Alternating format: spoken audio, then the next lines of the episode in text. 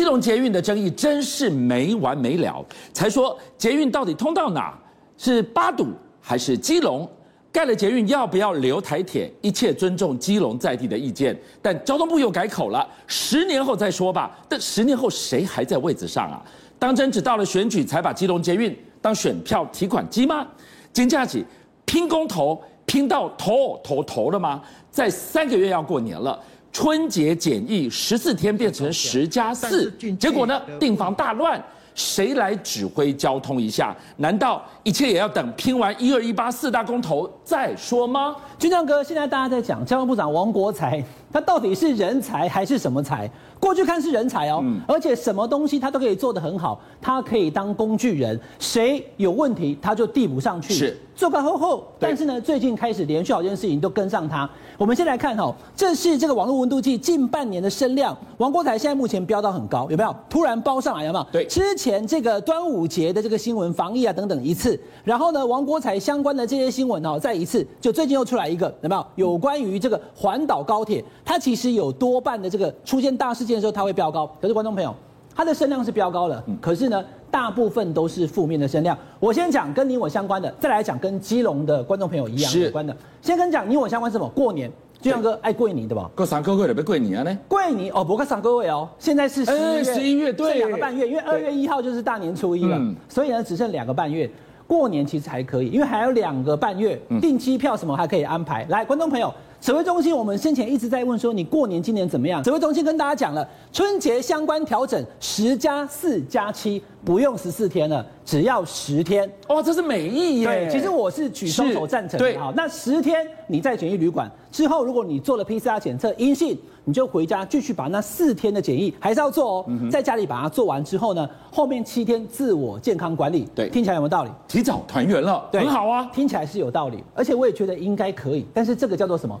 这个叫做过年的计划，嗯哼，早点宣布两个半月，你可以订机票，你可以安排饭店，对不对？对。但是最近跟大家讲，就是我们现在旅客也准备要在这个未来的短短时间之内呢，开始进行呢所谓的分流，也要让大家呢考虑旅馆十加四。嗯。但是军阳哥，这个时间太短了，他突然这样宣布的情况之下的时候，很多旅馆最近都已经订好了啊。嗯。你十四天，你下回变十天以后呢，它会有四天的空窗期呀。我本港都已经安盛后啊，我本来就告诉你没有房间了，结果现在问题是我的那个旅客只住了十天以后，四天他就要回家去了，他就要跟我退房了。不只是春节啊，春节之前他要先开放了，是，但问题是就会对很多的简易旅馆造成困扰。我们当检疫旅馆是配合政府的政策，我们就只收这些从国外回来的。是啊，结果你现在告诉我十四天变成十加四，后面四天等于我没有生意做了。你们给我起骂吗？我本来是没有房间租给人家，对，现在我会空出房间没有人租，所以大家就气死了。那就问王国才怎么办？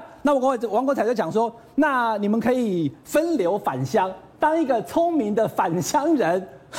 这句话又犯了大忌了。记得林佳龙怎么讲的吗？端午节出去玩，当一个聪明的用路人啊。是。最终我有魔共来在对营这边，所以他的这些负面声量开始就增加，越来越多人觉得说王国才你到底是不是一个人才？好，我们现在讲到了这个是跟你我相关，贵你的代志哦。现在弄得整个防疫旅馆是鸡飞狗跳的。除此之外，也跟交通部有关，跟你的旅行移动也有关系。基隆捷运，哇，基隆捷运真的是。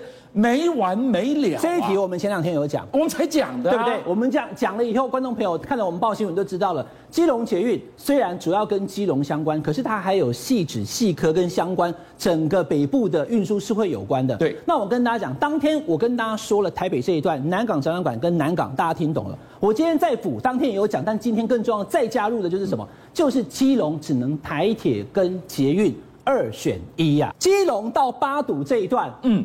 看起来就是几个站，那明明你看台中到台北也有台铁也有高铁，那有什么问题？不啊，那个部分没有问题，因为西部走廊很宽呐、啊。对，基隆的入口很窄啊。重啊，重要就是这爱地好你去铁轨娘了。我现在已经讲完了嘛，你看一个酒瓶，它中间地方很细，下面可能很大。对，可是你一定要经过那个酒瓶中间的那个脖子。对，对不起，观众朋友，基隆的脖子就是这么小，它的腹地在基隆前面这里的基隆火车站就是那里。那问题来了。如果你以后只有捷运没有台铁的时候，我怎么办？我只能坐南基捷运从基隆站坐到了八堵，再坐到我刚刚讲的南港站以后，再去转台北的捷运，或者到南港火车站，或者到松山火车站，或者再到台北火车站。我这里搬车都搬个环西的。你基本你会起啊啦，所以重点就来了哈，就大家很希望基隆能够有捷运。对，三十年来一直是如此。对，可是基隆人不知道的事情是什么？你捷运要盖的情况之下，就没有台铁了。那现在问题来了，你也看到林佑昌，你也看到柯文哲，他们在吵吵翻天。但真正在中间施工的是什么？是交通部。我刚刚讲王国才到底是不是人才？就就是王国才部长。那现在到底是怎么样？基捷是不是台铁跟基捷只能二选一？那到底要怎么样来做选择？你知道他怎么说吗？嗯，他说一开始初期就先从基隆到八堵再转车好了，反正先用啊，未来等十年以后再看看会怎么样。十年以后，我应该都打大哈啊！你要给我一个答案嘛，所以就被他骂惨了。因为柯文哲也酸了一个很酸的，就是说，对啦，因为王国材很清楚嘛，十年后的交通部长不会是他。十年后谁还在位置上啊？好啦，基隆捷运没完没了，我们持续要关注下去。但今天要关注的这个焦点，修腾腾在台北响叮当的这家医院——中山医院，哇，那个妇产科是贵妇名流指定生产，唯一指定，居然爆出了。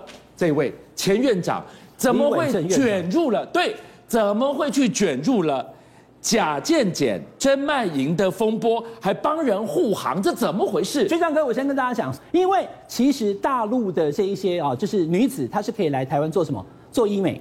做健康检查是医学中心至少两万，像一般的医院的话一万五。来台湾大概两个礼拜的时间，我来做健康检查可不可以？要申请，只要经过医院这边的审核同意之后，他是可以来的。因为台湾的医疗是要往全世界做的。是，但问题来了，为什么这个李伟正院长现在牵扯出这个问题？这是他的助理，这个是院长，他们涉嫌从二零一六到二零一九整整四五年的期间。他开出了很多的假发票，他开出了很多大陆人士来台湾，到了他的医院做健康检查的发票，一万五千块开出去，人呢根本没有来，他没有来做健康检查，可是他却拆账拿了中间的钱。那没有来，为什么要给你钱呢？因为这些人来到台湾两个礼拜的期间，名义上是来做健康检查，但通通跑去卖淫。所以呢，就用这种假健检、真卖淫的资料，但你要有院方配合才可以。所以开出了这个所谓的健检的一个需求之后，就允许他们来台湾了。就来了以后，这两个礼拜没有在医院健检，而通通跑去卖淫。他收从中收取这些这些利益之后呢，还开出假发票。所以这个院长跟他的助理现在代起抓雕。所以大家一定好奇了，到底两岸这种跨海的情色产业链背后油水有多高？现在呢，在我们的。视讯连线的现场，我们为大家邀请到的是社会观察家建明，要来跟我们讲一讲。建明，你不觉得怪吗？堂堂中山医院的前院长，这么位高权重的一个身份的人，他甘于铤而走险。如果这件事情查出来是真的，那背后到底有什么样的利润在吸引着他呢？应该是说，其实这个事件有没有？嗯、这个事件其实这也不是单一事件。其实近近五近我知道的啦，其实这么多年来有没有？嗯，他们这些人蛇集团，或者是妹头，或者是卖淫集团，他们以前因为近近几年因为疫情的关系，所以他们这些卖淫的这些小姐们，其实要来台湾借由观光或者是读书要进来，就会越来越困难。但但是他们都会干嘛呢？他们这些妹头有没有？他们都会可能。透过一些关系，然后透过一些白手套，可能找到了一些医院的高层，也就是像这个事件是找到了一个副院长嘛。但他们透过他，他们可能就会帮他干嘛呢？诶，帮他盖他们所谓的这个叫做黄色的黄色医那黄色医美签嘛。那基本上他们可能会借由说，诶，可能是来台湾今天是要做健检，又或者是要做微整形。那其实那么在大陆的那边有没有？在大陆他们那边的妹头呢？他们会干嘛？大陆的妹头，他们会去找一些有意愿想要来台湾工作的，那基本上就是来台湾卖淫的这些女子，他们会跟这些女子干嘛呢？他们会跟她收费，那基本上收费的费用有没有？基本上大概都是落在十万人民币左右，也就是台币五十万。那这个钱哦，这个钱是谁要出呢？这个钱不是说要来台湾卖淫的这个女子的公司出，或者是谁？不是，是卖淫的女子她本身自己要出。基本上我知道说大陆的那一边他们都会抽抽二十趴，所以他会把八万的人民币有没有骗过来台湾这一边，透过地下汇兑。那台湾这一边的这一边，他们其实都是一条龙的服务。他会干嘛呢？他们基本上他们就会可能跟有一些一一些大医院再配合，那可能就会像这个是这个事件有没有开这个黄色的这个医美签，也就是说他获得这个台湾来台湾健检或者是微整形的这个资格以后，那基本上钱过来台湾以后，那一定很好奇说，那其实一个院方的高层副院长他为什么会铤而走险干这个事情呢？他到底他可以从中拿多少好处？基本上啪过来八万的人民币有没有四十万台币？到了台湾的这个卖淫集团，基本上他们都是对半拆，也就是说，院长或者副院长，或者是可以盖章的这一个人，章只要盖下去以后，基本上你看看主持人看剩四十万，那他这个章盖下去一张，他就是拿二十万，一张一个人就二十万呐、啊，那是啊，那他一个月一个章啊，盖盖一个章，一个人一个人过来台湾，基本上他就是二十万，那一个月可以盖几个人头呢？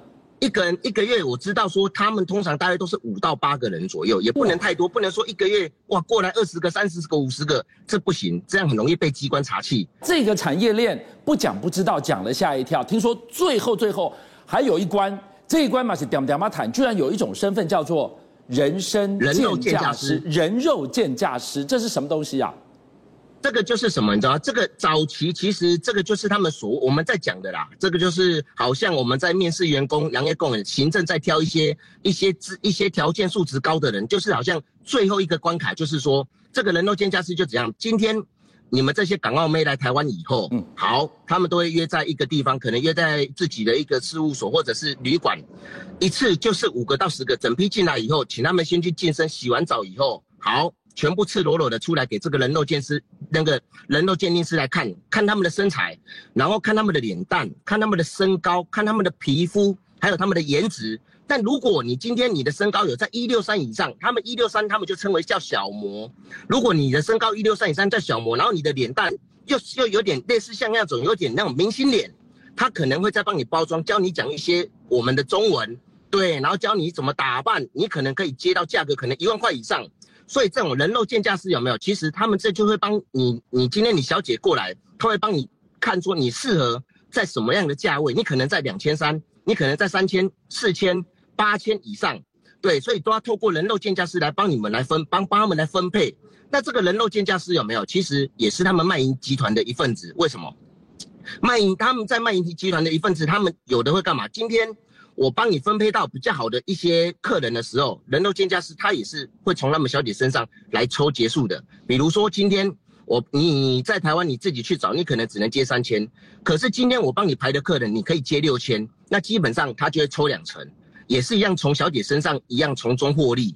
所以说小姐有没有？他们很多小姐其实想说，哎。这个十万块、十万、十万块人民币花一花，来台湾取得这个资格以后，来台湾就可以直接工作了。其实还没有经过经过最后一道的关卡，人肉鉴定师帮他们鉴定完了以后，其实他们才可以开始去他们过他们的就是，诶，才可以开始正式去上班呐。对，所以不是说诶直接十万块人民币花一花来台湾就可以直接上班了，其实还没有，要经过最后的一道关卡。邀请您一起加入五七报新闻会员，跟俊相一起挖真相。